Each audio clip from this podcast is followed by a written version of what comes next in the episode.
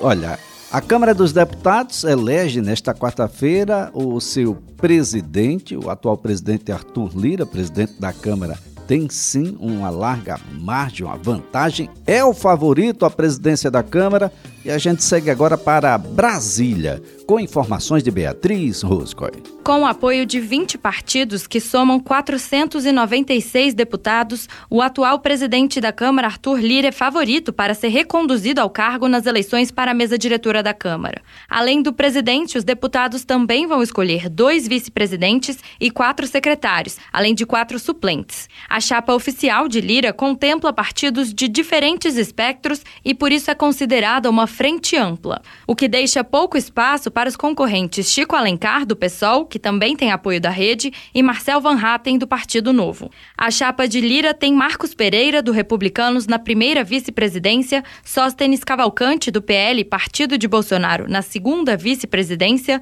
Luciano Bivar, do União Brasil, na primeira secretaria, Maria do Rosário, do PT, na segunda secretaria, Júlio César, do PSD, na terceira secretaria e Lúcio Moschini, do MDB, na quarta secretaria. Arthur Lira afirmou que, caso reeleito, vai trabalhar para pacificar e tranquilizar o Congresso. Nós vamos trabalhar para isso. Nós precisamos apaziguar, nós precisamos tranquilizar, nós precisamos pacificar, nós precisamos ter debates duros, porque as diversidades elas são postas sempre à prova na Câmara. Temos partidos que pensam de maneiras bem diversas. Essas diferenças continuarão, mas nós trabalharemos muito para que elas venham para o campo das ideias. Em manifesto, o candidato Chico Alencar afirmou que uma nova gestão de Lira significa uma chantagem permanente do Centrão. Com o apoio do PSOL e da Rede, que somam 14 deputados, Chico Alencar diz que o parlamento quase nunca tem minorias representadas e que uma candidatura única é a antessala do pensamento totalitário. Essa candidatura quer expressar o contraponto, o entendimento do parlamento como espaço do dissenso civilizado, da divergência, da contradição, da expressão de classes sociais secularmente oprimidas, esquecidas. O parlamento não pode ficar avesso a essa ânsia de mudança que significa mais democracia, mais justiça social, mais igualdade. Já Marcel Van Hatten, do Novo, diz que sua candidatura representa uma alternativa aos outros candidatos. Essa candidatura aqui, ela nasce justamente dessa vontade de apresentar uma alternativa à Câmara dos Deputados e aos nossos colegas parlamentares. Nós achamos que é muito importante, dentro da pluralidade que a democracia garante numa nação, que também aos parlamentares, aos deputados federais, seja propiciada uma alternativa de acordo com aquilo que uma parcela relevante desse novo Congresso defende. A votação para a mesa diretora funciona assim: cada deputado registra os 11 votos de uma vez só na urna. O voto é secreto e realizado em cabines eletrônicas. A apuração é feita por cargo e começa pelo presidente da Câmara, que precisa de maioria absoluta dos votos em primeira votação ou ser o mais votado no segundo turno. Depois que o novo presidente é eleito, são apurados os votos dos demais integrantes da mesa. De Brasília, Beatriz Roscoe.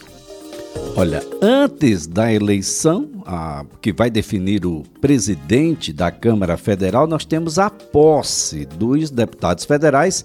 São nove deputados que representam o estado de Alagoas: Arthur Lira, Alfredo Gaspar, Luciana Amaral, Max Beltrão, Isnaldo Bulhões Júnior, Paulão, Daniel Barbosa, delegado Fábio Costa e Rafael Brito, que fala com a gente agora. Deputado federal Rafael Brito, bom dia.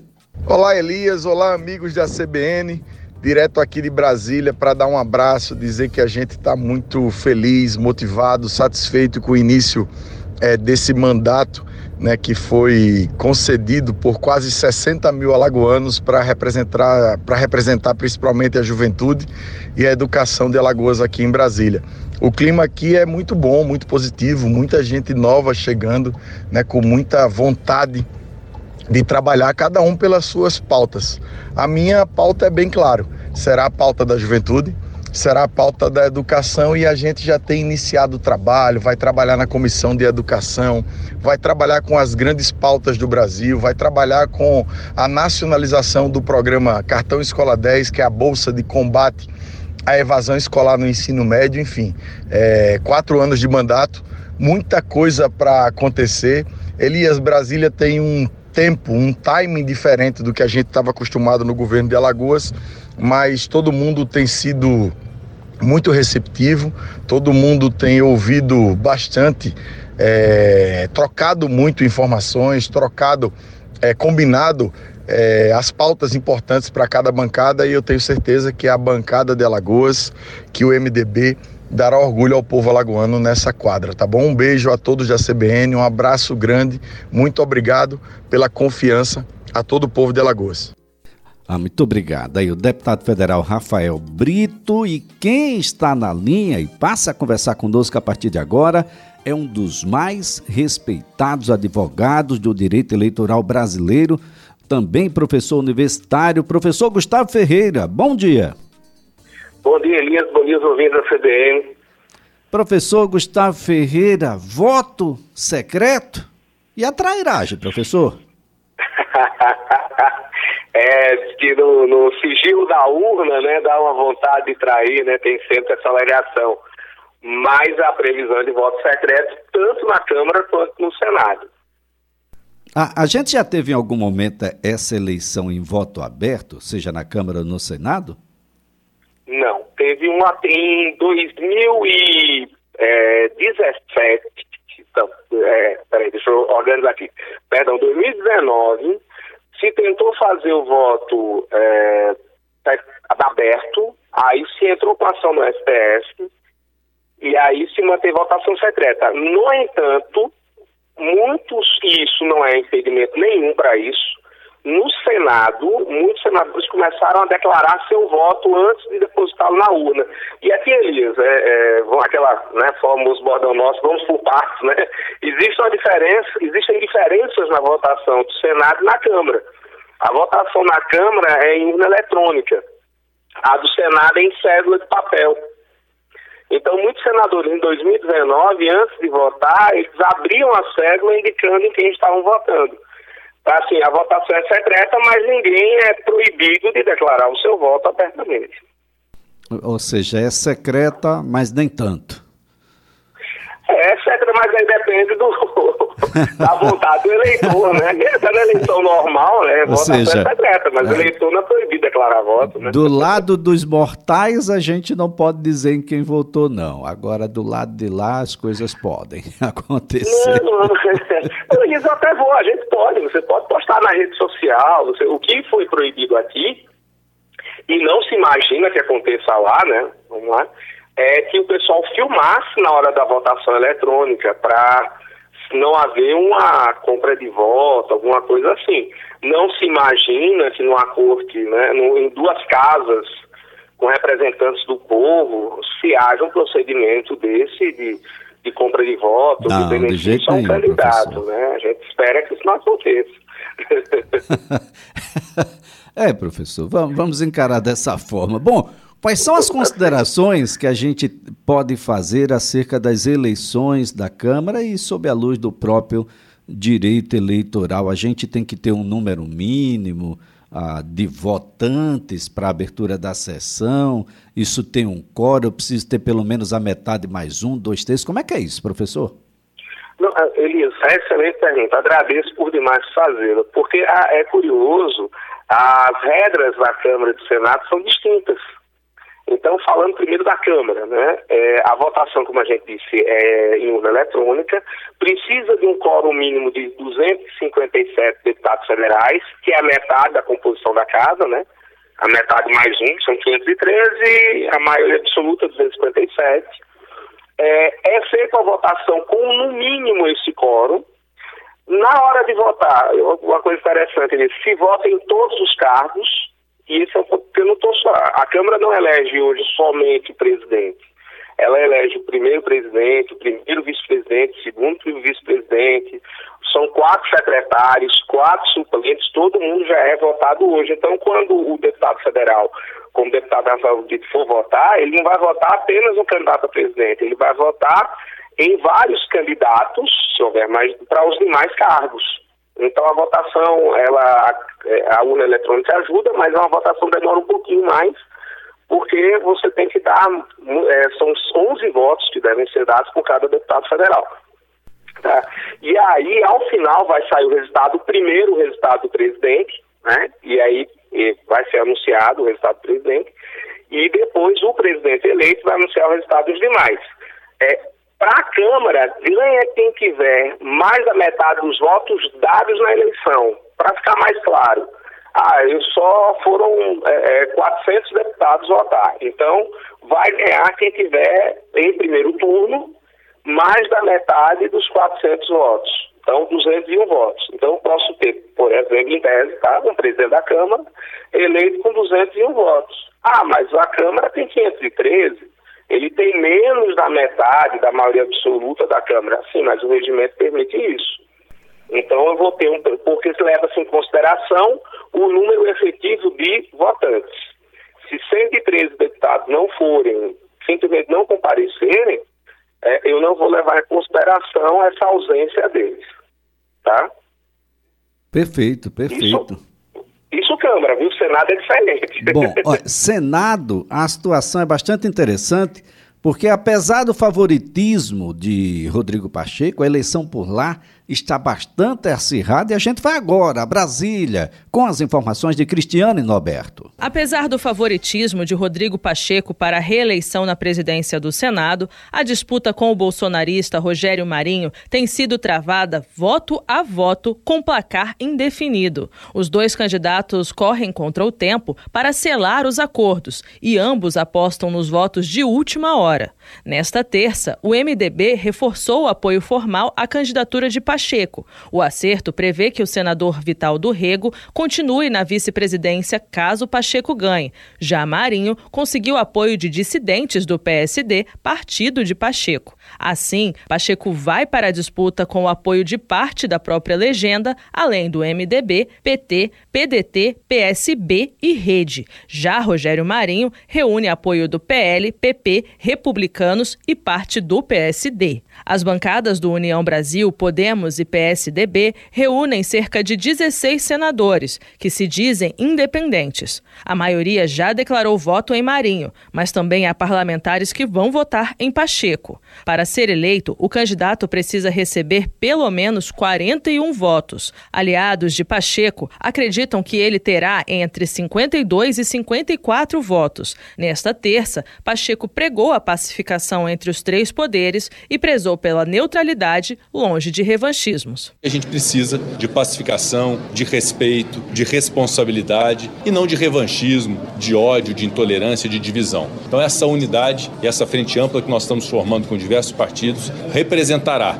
a vitória amanhã da nossa recondução à presidência do Senado e, naturalmente, representará nos próximos dois anos um esteio de estabilidade, de diálogo, de cooperação com os demais poderes. Mas para o entorno de Marinho, o jogo ainda não acabou. Com a promessa de fortalecer a oposição ao governo Lula e destravar pautas ideológicas, Marinho se diz confiante e defende que a casa deve se descolar do Planalto. Nós estamos tendo notícia de que o governo tem agido de forma muito, eu diria, incisiva. É a regra do jogo. Nós podemos, inclusive, entender né, a preocupação mais infundada de que o Senado da República não seja é, uma extensão do governo federal. Eu acho que, pelo contrário, nós temos muita convicção de que a nossa fala, o nosso convencimento, os nossos argumentos estão caindo em solo fértil. As eleições no Senado ocorrem logo depois da posse dos 27 senadores eleitos eleitos em 2022, marcada para as três da tarde.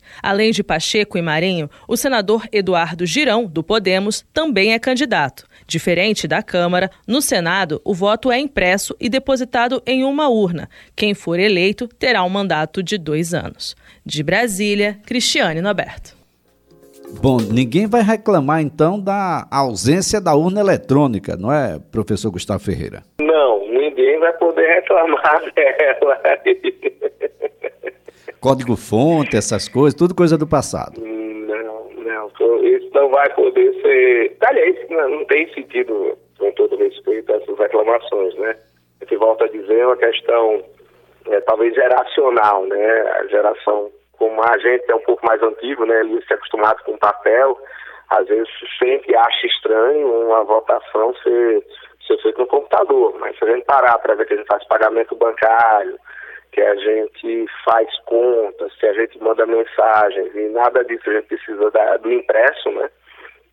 E, e, o comprovante, e com detalhe, né, nós temos o comprovante impresso, que é a emissão do BU, né, do boletim de urna, então não precisa exigir, né, o voto já é auditável, não precisa ser impresso. A impressão já é um extra que a Justiça Eleitoral oferece justamente para dar uma segurança na conferência dos dados.